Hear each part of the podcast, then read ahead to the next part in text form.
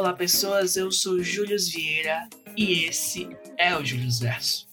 Bora bater um papo? E hoje, depois de muito tempo, o portal do Júlio Verso se abre mais uma vez.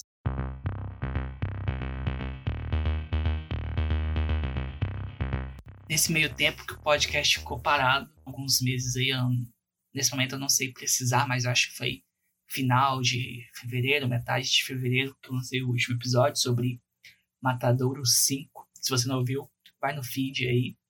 Só que após esse programa, eu entrei no meu último semestre da faculdade. E aí eu tive que terminar de escrever o TCC, a vida virou uma loucura. Resolvi dar uma pausa no podcast para voltar depois com mais calma, poder me dedicar a essa coisa que eu gosto bastante, que é tagarelar. E se eu já falo sozinho aqui em casa, nada melhor do que fingir que outras pessoas vão escutar as minhas tagarelices depois. Né? Pelo menos eu justifico aí ficar conversando sozinho dentro do meu quarto.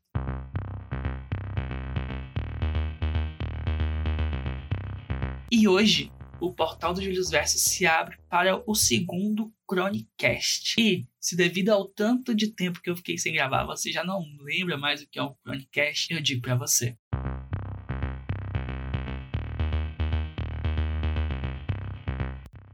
Chronicast é um quadro dentro do Julius Verso onde eu reflito, eu penso, eu devaneio sobre algum tema que eu tenho pensado bastante nos últimos tempos. E o primeiro Chronicast, que se eu não me engano é o segundo episódio aqui, foi eu recitando um poema chamado Oito Horas, que traz uma reflexão aí sobre o tempo. Para este Chronicast, eu trouxe um tema que eu tenho pensado nele assim já faz muito tempo. E esse tema é a velocidade da leitura leitura.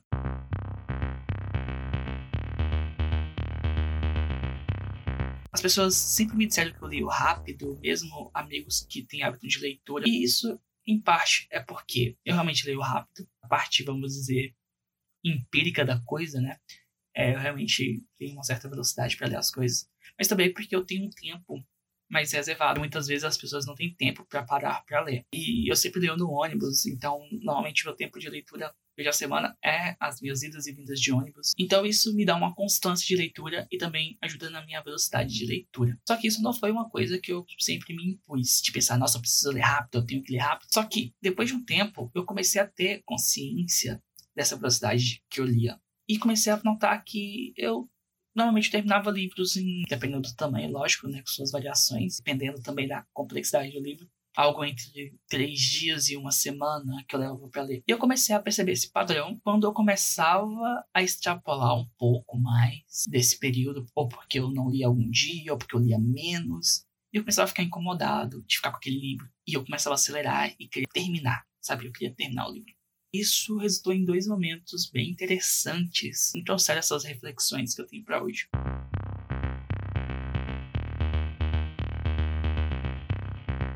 Para quem não ouviu o primeiro Julius Verso, onde eu me apresento, sou estudante de letras, né? Na verdade, praticamente formado agora, só preciso receber o meu, meu diploma. E em 2018 foi um ano especialmente lotado de leituras é, literárias mesmo, né? Não coisa teórica, porque eu peguei uma disciplina de leitura de romances, romance no sentido de obras literárias mesmo. Então, para essa matéria eu tive que ler várias num curto prazo e eu intercalava também com leituras uh, a prazer, né? Que que eu gostava de ler. Esse foi um dos anos que eu li muito. E em 2020, quando veio a pandemia, eu voltei para esse ritmo frenético de leitura. E nesses dois momentos, o que me fez pensar foi que muitos desses livros, apesar de eu lembrar que eu gostei deles, eu não lembro propriamente deles. É tudo meio um borrão. E eu lembro de alguns detalhes vagos que eu não saberia dizer bem daqueles livros. Muitos outros, assim, eu não lembro nada. Tem muitos deles que eu quero reler para aproveitar essa leitura novamente, porque a leitura que eu fiz parece que não funcionou. Sabe? Era uma coisa de consumir a literatura pela quantidade. Eu nem quero dizer aqui questão de qualidade versus quantidade. É, você pode ler o que você quiser, sabe? Todo mundo pode ler uma literatura que é, abre aspas, menos cult. Não é a qualidade do livro que eu estou julgando aqui, mas a forma mesmo, a qualidade da leitura.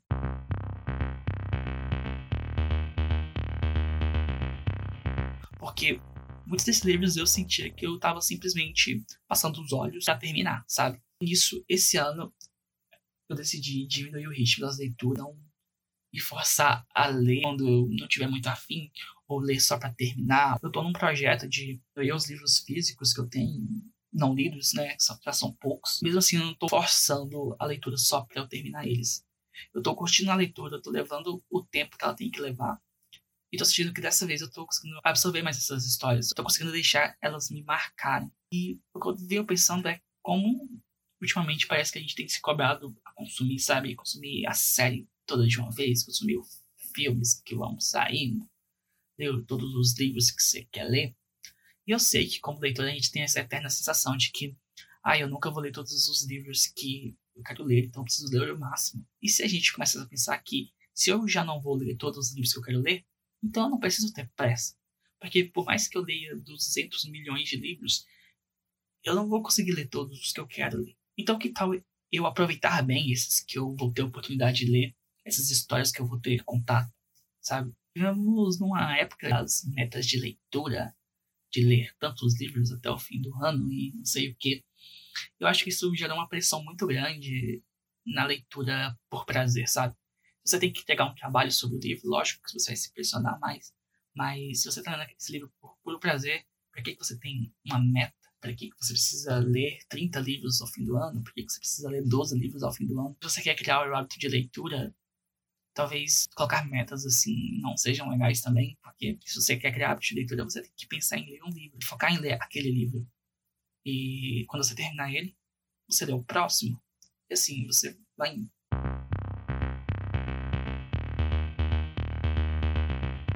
Enfim, não sei se eu tenho muito mais para falar. Mas o Chronicast é esse espaço que eu jogo aqui. E se vocês quiserem continuar o debate, se vocês quiserem comentar alguma coisa, vocês comentam. Tô feliz que o podcast está de volta. Pretendo gravar mais sobre livros que eu leio, principalmente, né? Mas todos os outros conteúdos, quem sabe. Mas antes que o portal se feche, eu tenho alguns recados para dar.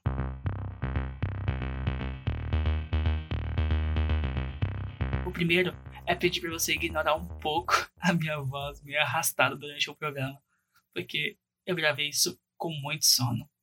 Mas eu tava com muita vontade de voltar a gravar então eu peguei, sentei minha bunda aqui na minha cadeira, liguei o microfone e comecei a falar. O segundo recado é para você me seguir nas redes sociais. Eu estou tanto no TikTok, no Twitter e no Instagram, como JuliusVerse. Mas nessas redes é, eu não posto muito conteúdo, é realmente a minha vida pessoal. É, no Twitter eu falo umas aleatoriedades, Instagram tem um monte de selfie igual.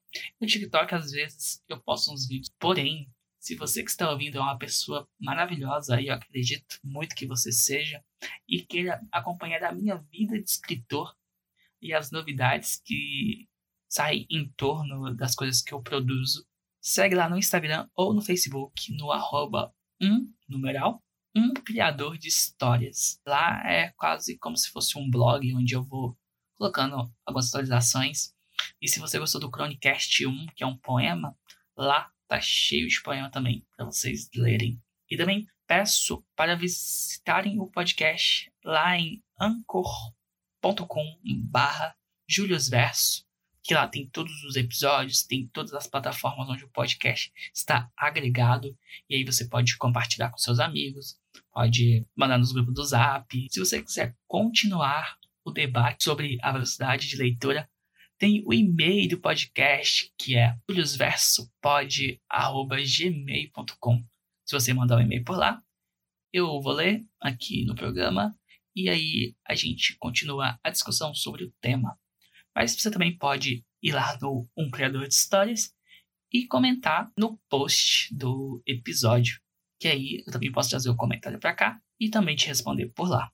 E na descrição do podcast vai ter vários links para todas as minhas redes sociais e para as histórias que eu escrevo. Então eu ficaria muito feliz de ter você como leitor também, além de ouvinte. E antes que o portal se feche, eu me despeço de vocês, porque vocês sabem como é. Eu tenho que voltar pro meu mundo.